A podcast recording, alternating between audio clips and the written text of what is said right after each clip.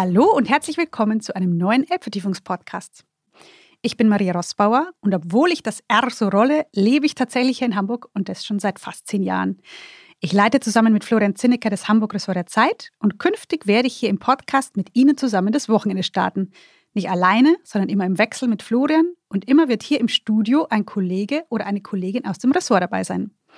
Wenn Sie die Elbvertiefung lesen, werden Sie die meisten sicherlich kennen, womöglich also auch meinen heutigen Gast. Das ist nämlich Oskar Pixer. Hallo Oskar. Hallo Maria. Ja, Oskar schreibt und recherchiert sehr viel über die Bildungspolitik Hamburgs, aber auch über Musik und über Kulturthemen insgesamt. Und er ist derjenige in unserem Ressort, der mit Abstand die meisten Kunstausstellungen besucht hat. Und genau darüber wollen wir heute sprechen. In Hamburg läuft nämlich gerade eine Ausstellung, die nicht nur den Bundespräsidenten hierher gebracht hat, sondern auch täglich seit der Eröffnung Mitte Dezember Menschenaufläufe in der Kunsthalle verursacht.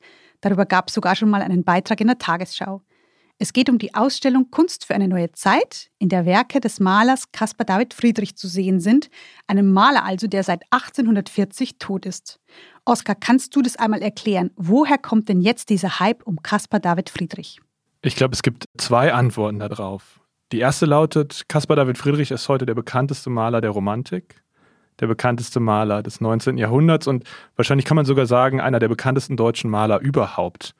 Ja, der hat geschafft, was nur wenige bildende Künstlerinnen und Künstler schaffen, nämlich dass einige seiner Motive ein Teil geworden sind von unserem sozusagen geteilten visuellen Vokabular. Ich denke vor allem an den Wanderer über dem Nebelmeer, den Friedrich wohl so um 1818 gemalt hat. Da steht ein Wanderer, viele werden das Bild schon vor Augen haben, auf einer Bergkuppe. Den linken Fuß hat er auf einen Felsblock gesetzt, in der rechten hält er seinen Wanderstab das Haar wird vom Wind zerzaust und obwohl wir das Gesicht von diesem Wanderer nicht sehen, denn wir sehen ihn nur von hinten, kann man doch den Eindruck bekommen, wenn man das Bild sieht, dass man ungefähr weiß, was dieser Mensch fühlt, denn wir sehen, was er sieht. Und er schaut von dieser hohen Bergkuppe hinab ins Gebirge, in dem der Nebel zwischen den Gipfeln fließt und brandet, fast wie das Meer.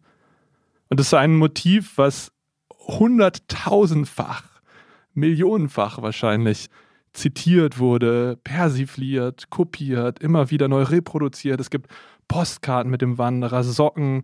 Es gibt Friedrich Bildbände, wo auf dem Titel ist, er war auf dem Titel des Spiegels zu sehen, auf einer Briefmarke. Es gibt einen Keksausstecher und ich weiß gar nicht, wie viele historische Kunstwerke es gibt, die man noch erkennt, wenn man sie in Keksform sieht.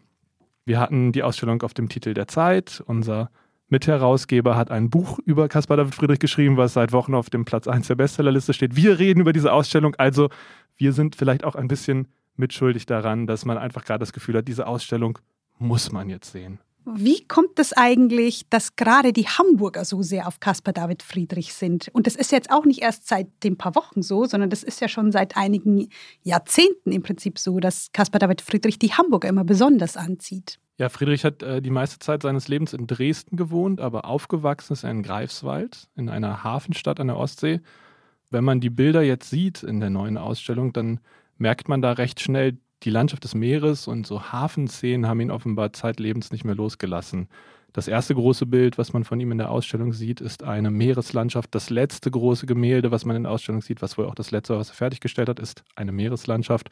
Und wenn man dazwischen durch die Räume geht, sieht man immer wieder Schiffsmasten und so weiter. Also man hat schon das Gefühl, okay, das ist Kunst, die wahrscheinlich schon im 19. Jahrhundert den Hamburgerinnen und Hamburgern gefallen hat. Und das andere ist einfach, in der Kunsthalle befinden sich heute 14 Gemälde von Caspar David Friedrich, dazu etliche Zeichnungen. Also der ist einfach eine Hausnummer hier, der ist wahrscheinlich der wichtigste Künstler in der Kunsthalle. Dann zeigt man ihn natürlich auch und stellt ihn aus. Aber wie kam das? Also wie kamen all die Kunstwerke von Caspar David Friedrich denn nach Hamburg? Caspar David Friedrich und Hamburg haben eine lange gemeinsame Geschichte. Man muss vielleicht noch mal einen Schritt zurückgehen und, und sagen, in Hamburg gibt es ja anders als in anderen Städten, Berlin, München, auch Hannover, keine Fürsten oder Könige, die jetzt ihre Kunstsammlungen in ihren Palästen sozusagen irgendwann der Bürgergesellschaft vermacht haben, sondern hier waren es immer die Bürgerinnen und Bürger selbst, die sich für ihre Interessen einsetzen mussten. Und es gab hier Anfang des 19. Jahrhunderts den Kunstverein. Den Kunstverein gibt es heute auch noch. Der hat zwischen den Deichtorhallen und dem Hauptbahnhof heute einen eigenen Ausstellungsraum. Damals war das noch eine Nummer kleiner. Da waren es einfach Männer, die Druckgrafiken und sowas gesammelt haben und sich das gegenseitig gezeigt haben. Und die hatten dann die Idee, die erste mutmaßlich nach heutigem Wissensstand erste Ausstellung, öffentliche Ausstellung von Kunst überhaupt in Hamburg zu machen. Das war 1826, da wurden junge Hamburger Künstler gezeigt und ein gewisser Professor Friedrich aus Dresden. Also schon in der ersten Kunstausstellung überhaupt, die es in Hamburg gegeben hat, war Caspar David Friedrich zu sehen. Etwas später, 1840, starb er und wurde weitgehend vergessen, aber um die Jahrhundertwende setzte dann eine Wiederentdeckung von Caspar David Friedrich ein und damit eigentlich erst das, was zu der Beliebtheit heute geführt hat, der Hype sozusagen.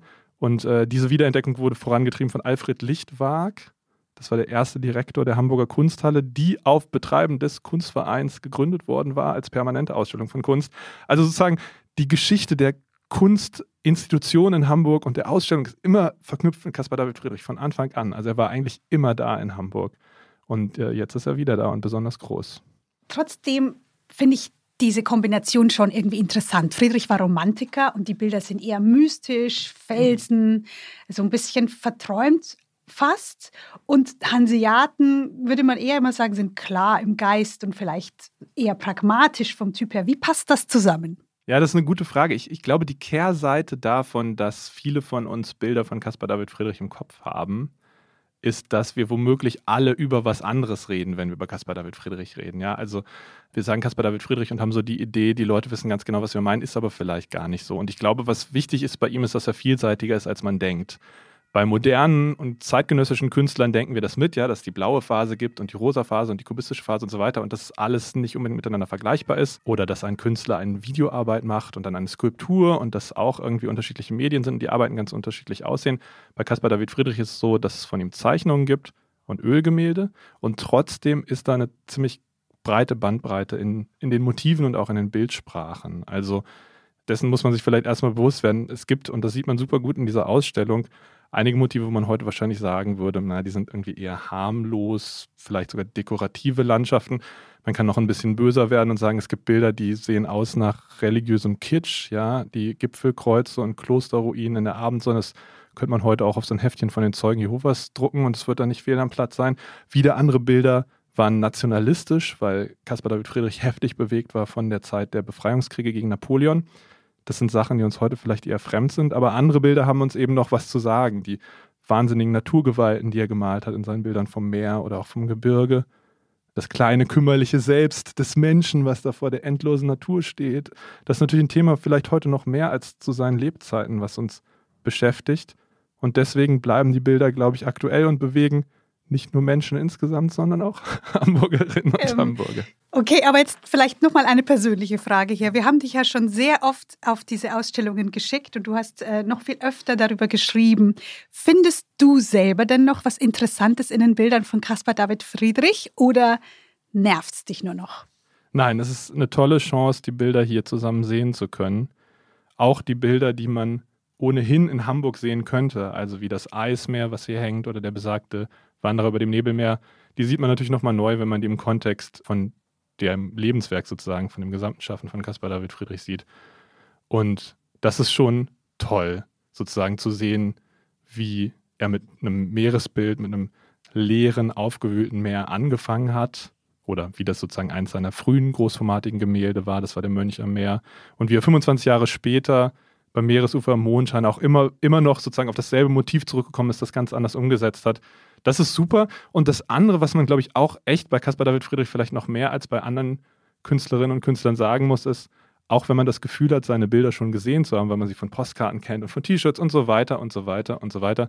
Ich glaube, bis man die Bilder gesehen hat im Original, hat man sie nicht gesehen, weil die doch ganz anders wirken in dem großen Format als auf kleinen Postkarten. Ja, Bilder, die in der Reproduktion idyllisch aussehen. Ich denke da zum Beispiel an dieses Alpenbild der Watzmann, wirken auf einmal total unheimlich, wenn man sie auf der großen Größe sieht und sieht, dass da kein einziges Tier zu sehen ist, kein einziger Mensch zu sehen ist, dass es quasi fast so eine postapokalyptische Landschaft ist, was jetzt nicht Caspar David Friedrichs Worte sind, aber was sozusagen ein Gefühl ist, dass es heute evoziert, vielleicht, wenn man diese Landschaft sieht.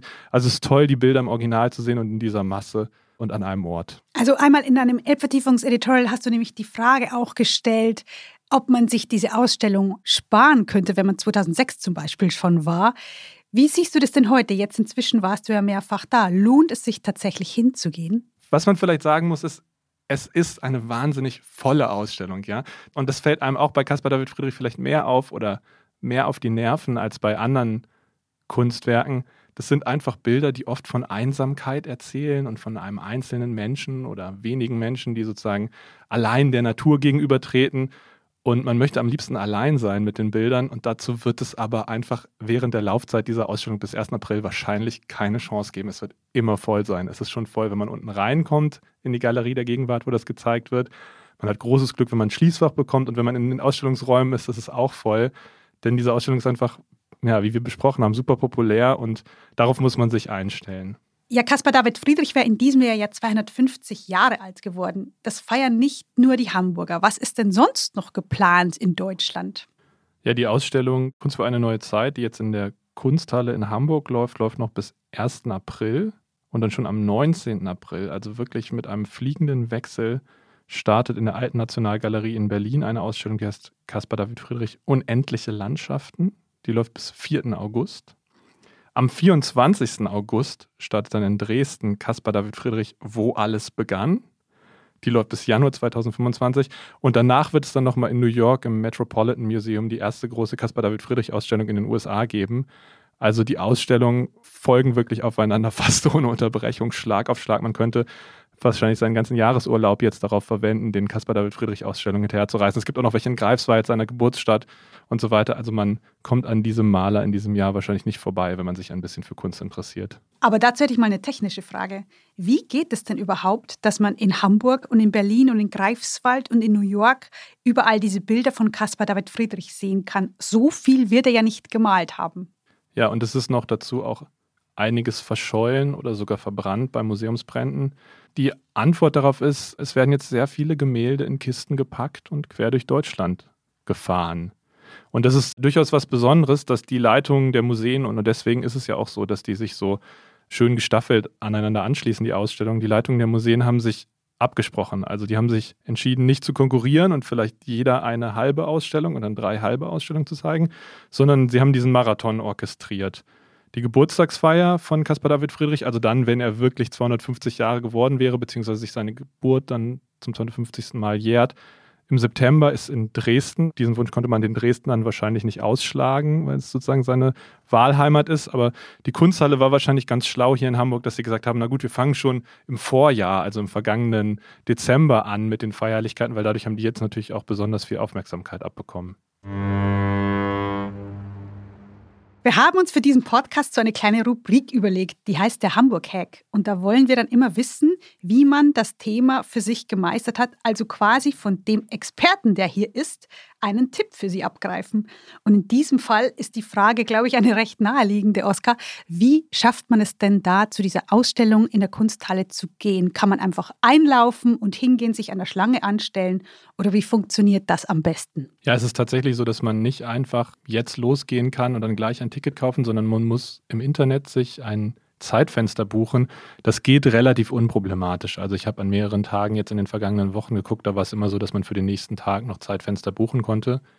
Aber es gibt damit eben diese eine besondere Regel des Besuchs und es gibt auch so ein Angebot von der Kunsthalle, dass man nach Feierabend, äh, das heißt kurz reingeschaut, zum halben Preis nochmal für zwei Stunden oder so durch die Räume laufen kann. Davon ist die Caspar David Friedrich Ausstellung auch ausgenommen. Also man muss den Besuch ein bisschen planen. Aber vorher, Oskar, hast du ja schon erwähnt, dass sehr, sehr viele Menschen dorthin gehen. Habe ich denn irgendeine Chance, das zu umgehen? Kann ich irgendwann hingehen, wo weniger Menschen sind oder wo ich tatsächlich alleine stehe vor den Kunstwerken? Ja, also ich war jetzt ehrlich gesagt dreimal in der Ausstellung zu verschiedenen Tageszeiten, weil ich schon ahnte, dass du das fragen würdest und ich gern gerne in der Lage wäre, jetzt zu sagen, ja, wenn sie genau um 14.27 Uhr am Dienstag kommen. Aber es ist tatsächlich so, ich war einmal vor der Öffnung der Kunsthalle da und stand da schon mit einer Gruppe eine Viertelstunde, bevor die Türen überhaupt aufgemacht wurden, in der Kälte und habe gewartet. Ich war einmal am Nachmittag da, wo ich dachte, okay, vielleicht kommen noch nicht die Feierabendbesucher, aber die Schulklassen sind schon weg. Aber es ist einfach so, ich habe Anfang der Woche nochmal nachgefragt, die Ausstellung hat 134.387 Tickets verkauft in einem Monat. Das soll, was die Kunsthalle erreichen soll an Ticketverkäufen im Jahr, sind 400.000. Also in einem Monat haben die quasi schon ein Drittel des äh, üblichen Besucheraufkommens eines ganzen Jahres erzielt mit dieser Ausstellung. Und das heißt einfach, es wird leider immer voll sein. Wie man das hacken kann, weiß ich nicht.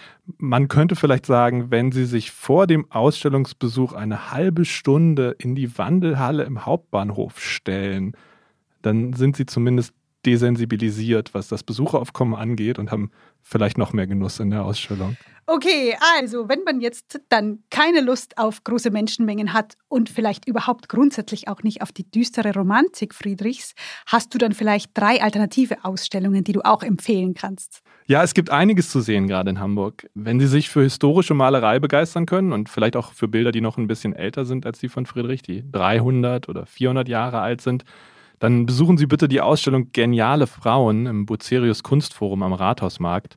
Da werden Gemälde von Menschen gezeigt, die lange von der Kunstgeschichte vergessen wurden, nämlich von Frauen, von Malerinnen. Die hat es auch gegeben, es waren nicht viele, aber umso interessanter ist es, sie sich jetzt anzugucken. In Geniale Frauen im Buceris Kunstforum entdeckt man ganz bestimmt neue Malerinnen, die man noch nicht auf dem Schirm hatte. Aber wenn man das sehen will, muss man sich ein bisschen beeilen. Am 28. Januar endet diese Ausstellung. Wenn Sie Lust haben auf einen historischen Maler, der mit Gegenwartskunst konfrontiert wird. Da haben wir jetzt gar nicht drüber gesprochen, aber es gibt nämlich auch noch eine zweite Etage in der Friedrich-Ausstellung, wo zeitgenössische Kunst gezeigt wird, die sich auf Friedrich bezieht oder auch mit so Naturthemen sich auseinandersetzt. Wenn Sie Lust haben, das nochmal ganz anders umgesetzt zu sehen, dann ist Dix und die Gegenwart in den Deichtorhallen eine super Ausstellung. Da wird Otto Dix gezeigt und Gegenwartskunst, aber alles durcheinander. Also man sieht Leuchtinstallationen, Videos, hyperrealistische Skulpturen, Voodoo-Puppen, Krickel-Krackel-Gemälde und zwischen all diesen Kunstwerken, die einen förmlich anschreien, ja, auf die man fast körperlich reagiert, hängt Dix und kommt mit seinen alten Bildern gegen dieses Toben und Tosen sehr gut an. Das ist total interessant zu sehen, wie das kuratiert und gehängt wurde und das kann ich auch sehr empfehlen. Das läuft noch bis 1. April. Oder wenn Sie sagen, das Alte ist ja schön und gut, aber ich will Gegenwart sehen und nicht nur Bilder, die schon hundertfach als Postkarte reproduziert wurden, dann habe ich eine Ausstellung, die kann ich noch nicht empfehlen, weil ich sie nicht gesehen habe, aber da kann ich darauf hinweisen, das Künstlerhaus Sodburn. Das ist in Niendorf, ein Haus, in dem Ateliers von Künstlerinnen und Künstlern sind und in dem es auch einen Ausstellungsraum gibt. Das macht eine Ausstellung, für die alle professionell arbeitenden Künstlerinnen und Künstler Arbeiten von einem Format bis DIN A4 einreichen können. Meine Vorstellung ist, dass man da reinkommt und dann die überbordende, dicht gehängte Gegenwart zu sehen bekommt. Das wird am 1. Februar eröffnet und die Ausstellung heißt Everyone but Casper. Alle außer Caspar David Friedrich. Ja, das klingt doch nach einem wunderbaren Alternativprogramm und auch nach einem guten Schluss für diese Podcast-Folge. Lieber Oskar, vielen Dank, dass du hier warst und uns dein ganzes Wissen preisgegeben hast. Danke, liebe Maria. Und Ihnen, liebe Hörerinnen und Hörer, vielen Dank fürs Dabeisein. Danke auch dem Podcast-Ressort von Zeit Online und den Pool Artists. Wenn Sie uns etwas zu diesen Aufnahmen sagen mögen, wenn Sie zum Beispiel Wünsche an uns haben oder Tipps, dann schreiben Sie uns gerne eine Mail an hamburgerzeit.de. Aber vorher abonnieren Sie uns gerne noch auf der Plattform Ihrer Wahl oder warten Sie einfach auf die nächste Wochenend-App-Vertiefung. Die wird nächsten Samstag um 6 Uhr in Ihrem Postfach landen und mit ihr der Link zu diesem Podcast und der dann neuen Folge. Nächste Woche weckt sie hier wieder Florian Zinnecker auf. Wir hören uns danach wieder und darauf freue ich mich schon. Haben Sie ein schönes Wochenende und auf bald.